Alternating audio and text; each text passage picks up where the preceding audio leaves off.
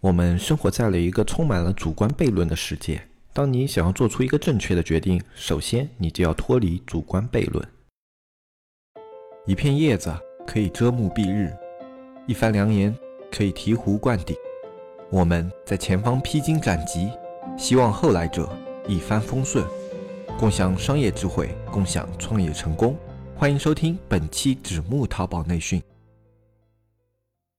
大家好，欢迎收听本期不专业、不理性、不严肃的大型娱乐淘宝经验分享节目。我是那个看起来似乎要红，但是始终红不起来的黑泽。在节目的开始呢，我先跟大家宣布一个好消息和一个好消息以及一个好消息。第一个好消息呢，是从本周开始，我们的节目从周一到周五更新，改成了每周一、三、五更新啊。为什么要做这个令人吃惊的调整呢？第一个原因就是我们纸木社区的创始人之一大海老师吃喝嫖赌欠下三点五个亿逃跑了，开个玩笑。不过我们大海老师最近忙于线下业务，确实很少有时间更新，是我们节目调整时间的一个原因。既然是我们其中一个原因呢，那肯定还有第二个原因。我们节目调整的第二个原因。呢就是我们的第二个好消息，加入我们社区的小伙伴呢，对我们社区提过很多的建议，比如说我们的界面交互不太合理啊，视频加载太慢啊，还有一些就是类似于呃个人使用信息一方面这样的东西不太人性化啊。确实，因为我们纸木社区是一个刚刚新建的社区，所以肯定会有比较多的问题存在。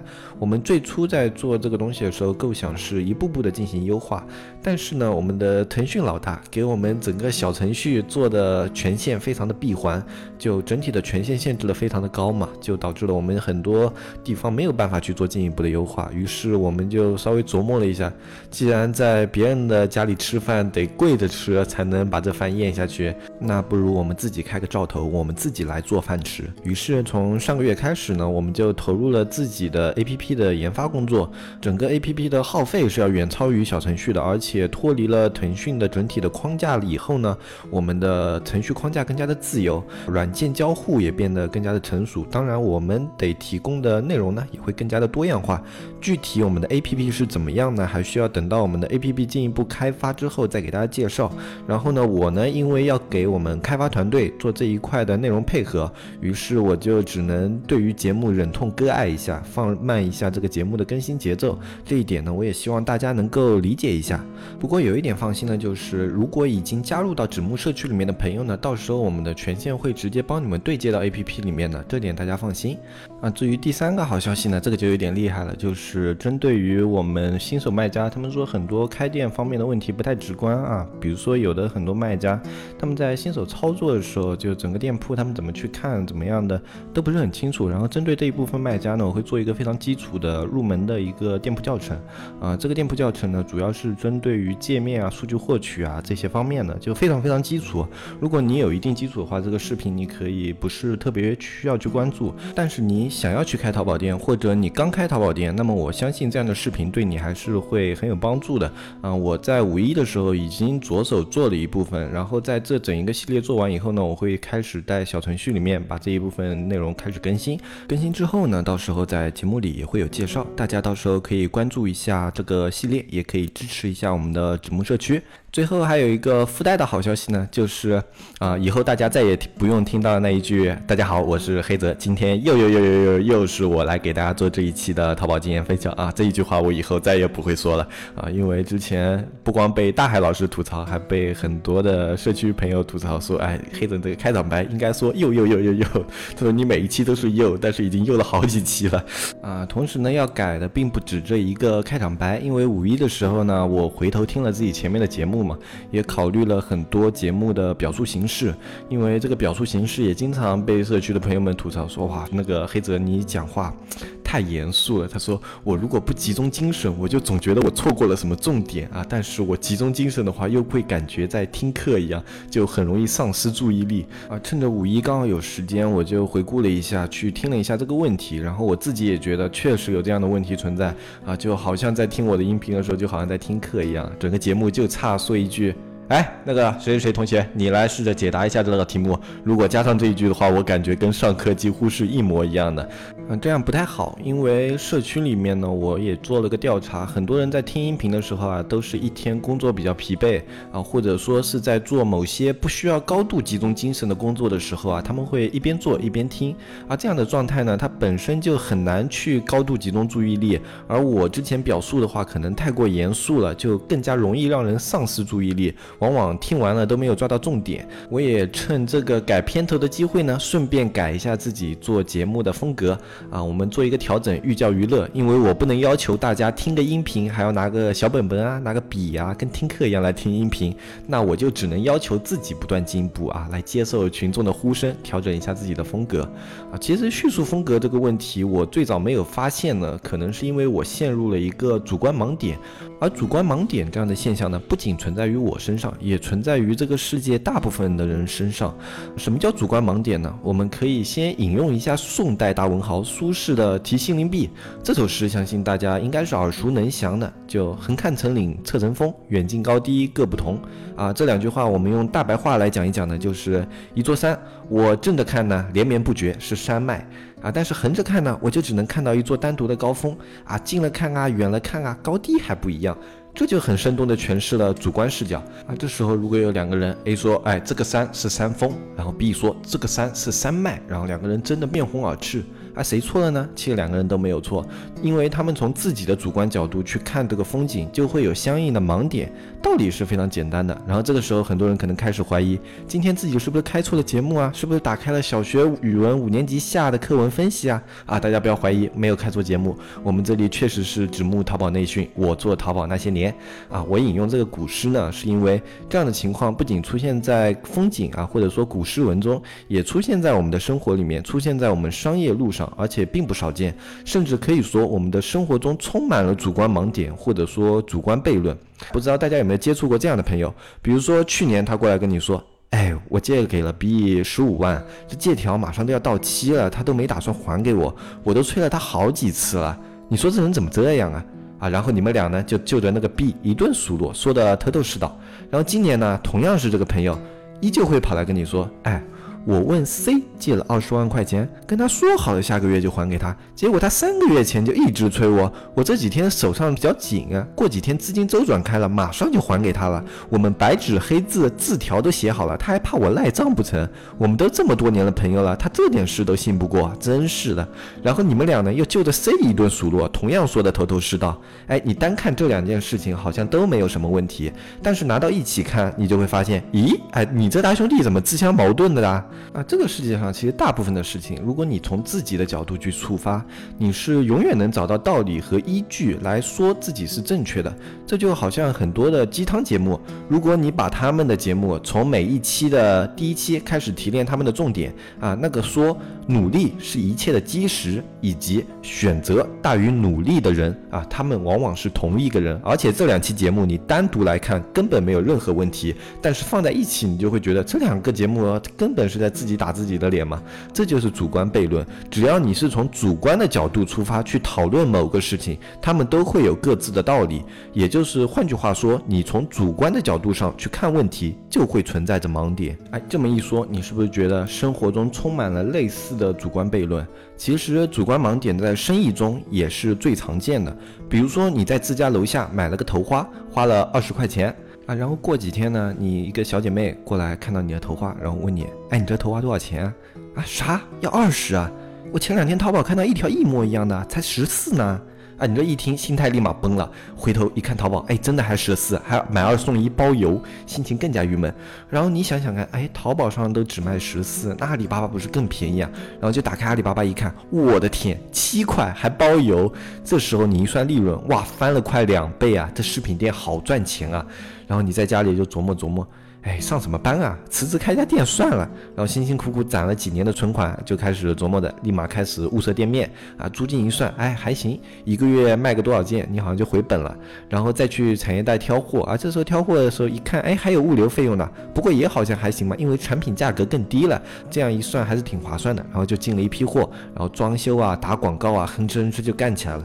这个时候首先注意一点，加上你的日常成本，其实你的利润已经没有你预期的那么高了。当然，当你店面刚开的时候，什么朋友捧场啊、新店活动啊，然后用户图新鲜啊，哎，一开还不错，这样开下去，一年年入五六十万不成问题。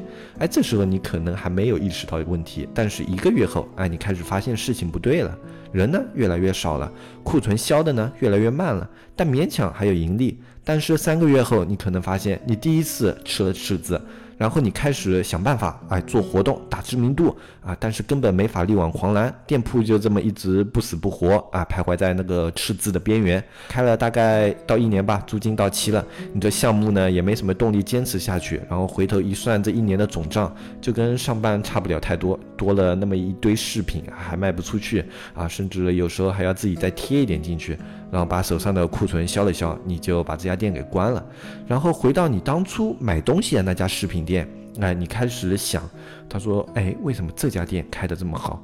啊，为什么我的店开不出来？你想到了最主要的可能是客流问题啊？为什么没客流呢？你觉得你开的地段也不错啊，边上都是小区，人流量应该挺大的啊？为什么没有人来买？你想了想，可能是因为是网购的关系。因为你想一下，你自己都看到了这个头花，你在网上只要花十四块就能买到，你去阿里巴巴甚至只要七块还能买到。那么你同样的东西以后肯定不会再去这家饰品店买。那么别人也是有这样的。”经验的，他们也会网购。他们发现，在你饰品店里的东西，网上很容易可以找到同款，那么他就会在网上去找同款，甚至找到更好的款，然后用更低的价格去买这样的商品。然后你会发现，网购对你的店铺产生了巨大的冲击力。然后你就开始回顾看这家店铺，哎，他为什么没有被网购冲击？他为什么开了这么多年还是开的比较好，而且看起来人流量永远那么大？然后你就仔细的去对它进行分析啊，你想到了，哎，它是开在学校周边的，整体的店铺客流呢都是学生。学生呢本身没有满十八周岁，比如说高中啊什么的，然后再加上家长的管制，他们网购的机会非常的小。然后他们有点钱呢，更加愿意的去实体店买一些自己喜欢的廉价小饰品。哎，同时他这家店呢，店铺的面积还不是很大，租金投入呢也一般。然后偶然之中，你还发现了这个老板娘啊，加了好多客户的微信，然后有很多的微信活动，然后用这种活动来增加平时的整个的一个啊销量。类似于这样种种的因素，才有了这家长期生存的一家饰品店。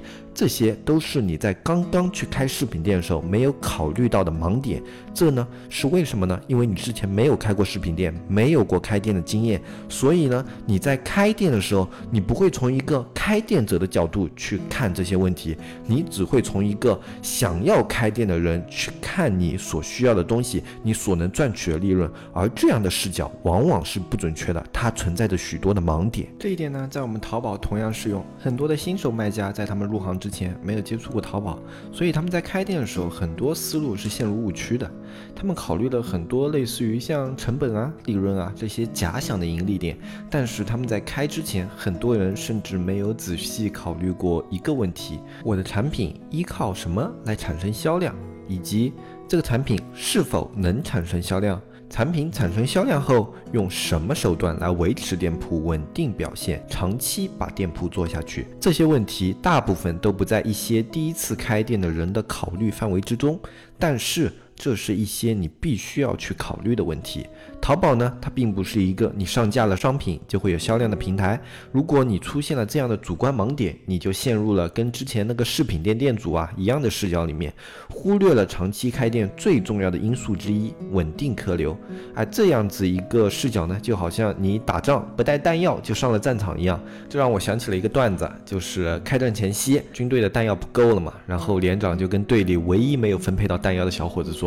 我教你一个超能力，你一会儿上战场啊，躲在战壕里，就用手指当枪，对着对面说哒哒哒哒哒哒，手枪打死你啊！到了战场上，小伙也没辙啊，手上也没枪也没啥的，那只能硬着头皮，就拿了个手指哒哒哒。手枪打死你！但是后来小伙发现，哎，对面的人真的越来越少，哎，他只一个好像都死了，哎，不过他一边对面在死，然后自己的战友呢也越来越少，哎，最后他发现战友都死完了，对面冲过来一个敌人，他手上又没枪，然后他就对着他哒哒哒。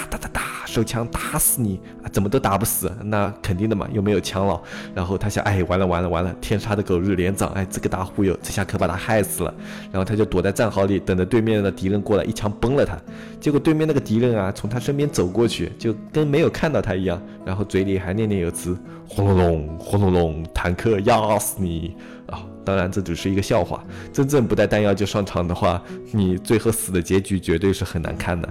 所以在做生意的时候。不论任何时间，我们都要有一个相对全局的眼光，而且相对的要客观，站在这样的角度去对自己的事业进行规划，这样的角度才能避免主观盲点。当然，完全避免主观盲点是不可能的，因为只要你是通过自己在思考问题，那就不可能避免所有的主观因素，你一定是有一定的主观因素在里面的。但是我们要做到尽量的客观，这样子你才能让你的视角最大化，就你看到的东西。才能最广阔。就比如说你去做淘宝的话，你不光要站在卖家的视角去考虑，你还要去看到买家的视角，还要去有一定的平台的视角。这样全面的视角呢，你才能去分析你的店铺、你的规划，你才有可能最大化你淘宝创业的成功率。否则呢，你去做淘宝就好像那个哒哒哒哒哒哒手枪打死你的士兵一样，用着一杆根本不存在的枪，在这个非常残酷的战场里面跟人厮杀。除非你跟那个小伙子一样好运气，你对面的所有敌人都是轰隆隆轰隆隆坦克压死你，要不然的话你绝对是很难生存下去的。今天这一期节目就到这里，我是永远红不起来的黑泽。周五早上七点同一时间，最不严肃的大型娱乐淘宝经验分享节目《指木内训》，我做淘宝这些年在这等你。同时，最后的最后，如果你对淘宝咨询有兴趣，对淘宝操作有困困惑，欢迎添加指木电商的微信，添加指木电商的拼音加我们的小安，具体呢可以看我们下方的详情。风里雨里，指木电商这里等你，我是黑泽，我们下期再见，拜拜拜拜拜拜。